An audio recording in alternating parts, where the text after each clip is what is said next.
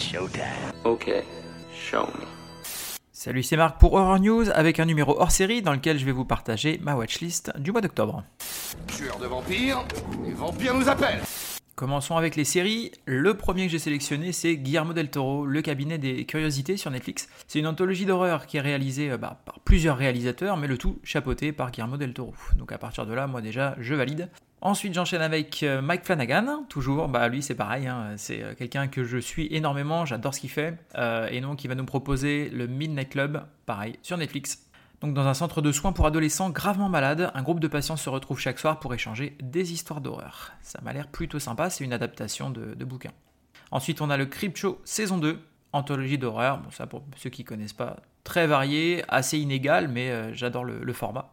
What We Do in the Shadows, la saison 4. Euh, donc là, pour ceux qui connaissent pas, c'est une série documentaire, donc c'est un faux documentaire en fait, euh, euh, sur une colocation de vampires dans le New Jersey. C'est très drôle et c'est plutôt bien fait. On termine avec Tierra Incognita, dans lequel Eric, qui vit avec sa sœur chez leurs grands-parents, décide de s'enfuir pour trouver des réponses sur la disparition de leurs parents qui ont été vus pour la dernière fois il y a 8 ans dans le parc à thème d'horreur Tierra Incognita. Écrasé par un bibendum chamallow. Côté film, alors il y en a pour tous les genres et toutes les époques pour le coup. Je vais commencer avec ce qui arrive dans quelques jours, Halloween Ends, donc au cinéma. La suite est fin normalement euh, des aventures de Michael Myers et Laurie Strode. Event Horizon de 1997. En 2047, le vaisseau spatial Lewis et Clark s'apprête à regagner sa base quand l'équipage reçoit l'ordre de gagner la station Daylight pour embarquer le physicien William Ware avec lequel il doit repartir en direction de Neptune. Quelques années plus tôt, Ware avait conçu un engin spatial révolutionnaire capable de se déplacer plus vite que la lumière, mais qui disparut corps et biens aux abords de Neptune.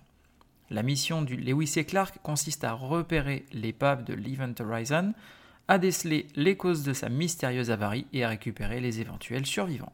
Le tout récent See For Me, dans lequel Sophie, une jeune malvoyante, est recluse dans la demeure isolée d'un client fortuné, se retrouve prise au piège par trois cambrioleurs. Son seul moyen de défense, une nouvelle application appelée See4Me, qui lui permet de se connecter à Kelly, une passionnée de jeux vidéo de guerre, qui va l'aider à survivre en guidant tous ses gestes.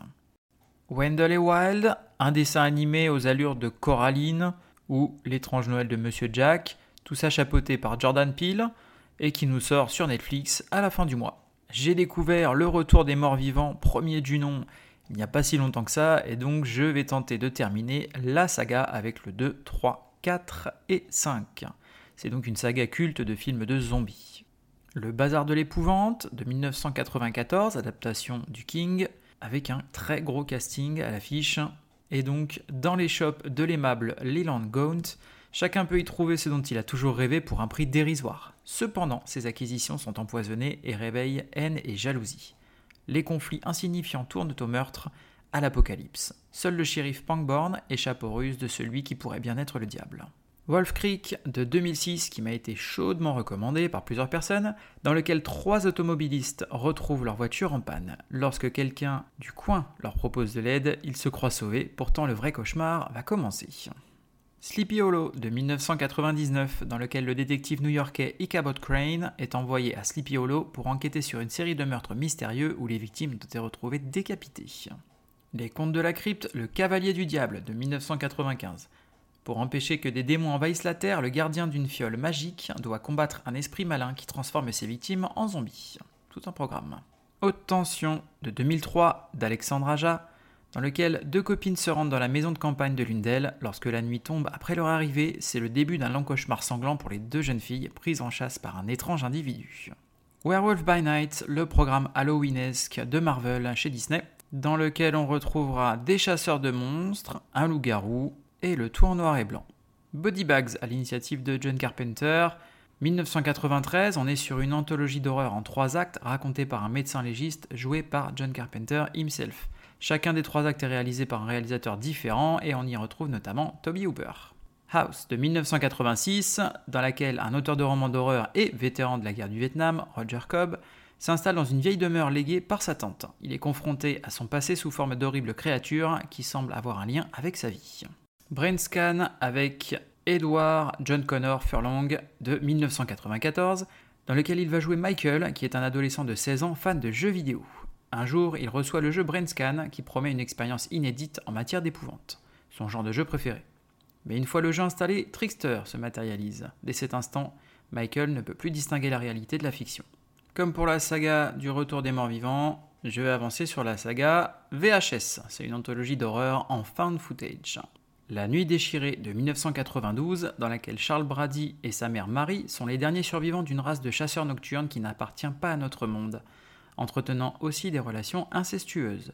Ce sont des félidés, ne pouvant rester en vie qu'en se nourrissant de la force vitale d'une jeune vierge. Capables de se métamorphoser et de cacher leur apparence de fauve sous un aspect humain rassurant, ils s'installent à Travis, petite ville tranquille de l'Indiana. Une seule chose peut les tuer, les chats. Life Force de Toby Hooper, 1985. À la suite d'une expédition spatiale sur la comète Halley, des vampires de l'espace transforment la plupart des habitants de Londres en morts-vivants. Un survivant de l'expédition et les autorités britanniques tentent de capturer une jeune fille extraterrestre qu'ils jugent responsable de ces terribles événements. The Town That Dreaded Sundown, 2014, dans laquelle un serial killer revient après 65 ans d'inactivité. Est-ce le même tueur ou quelque chose d'encore plus sinistre? Une jeune étudiante solitaire qui possède de sombres secrets semble être la clé pour l'attraper. Willy's Wonderland de 2021, un des films récents de Nicolas Cage, donc rien que pour ça déjà je vais regarder, dans laquelle un gardien d'un parc d'attractions se retrouve bloqué durant toute une nuit. Les monstres du parc prennent vie et sont à sa poursuite. L'homme doit les vaincre pour survivre jusqu'au matin et être enfin libéré. Pumpkinhead de 1988. Lors de vacances à la campagne, une bande d'adolescents renverse et tue le fils d'Ed Harley. Assoiffé de vengeance, celui-ci décide de trouver la sorcière de la région afin qu'elle libère un démon aux trousses des criminels qui ont tué son fils. La vieille femme ramène alors à la vie le démon Pumpkinhead. Celui-ci se met immédiatement sur les traces des adolescents réfugiés dans une maison isolée. Petite particularité de celui-ci, il a été réalisé par le magicien des effets spéciaux Stan Winston et c'est lui qui a designé la créature. Et pour terminer, Waxwork de 1988, dans laquelle un groupe d'adolescents est invité à visiter un curieux musée de cire qui expose de célèbres classiques de la littérature d'horreur. Mais au fur et à mesure, ils vont se rendre compte que les sculptures de cire sont peut-être plus que de simples statues. Time to nut up or shut up. C'est tout pour aujourd'hui. N'hésitez pas à me partager votre watchlist sur la page Facebook de l'émission Horror News. Il ne me reste plus qu'à vous souhaiter bonne semaine et bon frisson. Au revoir, mon père. Au revoir.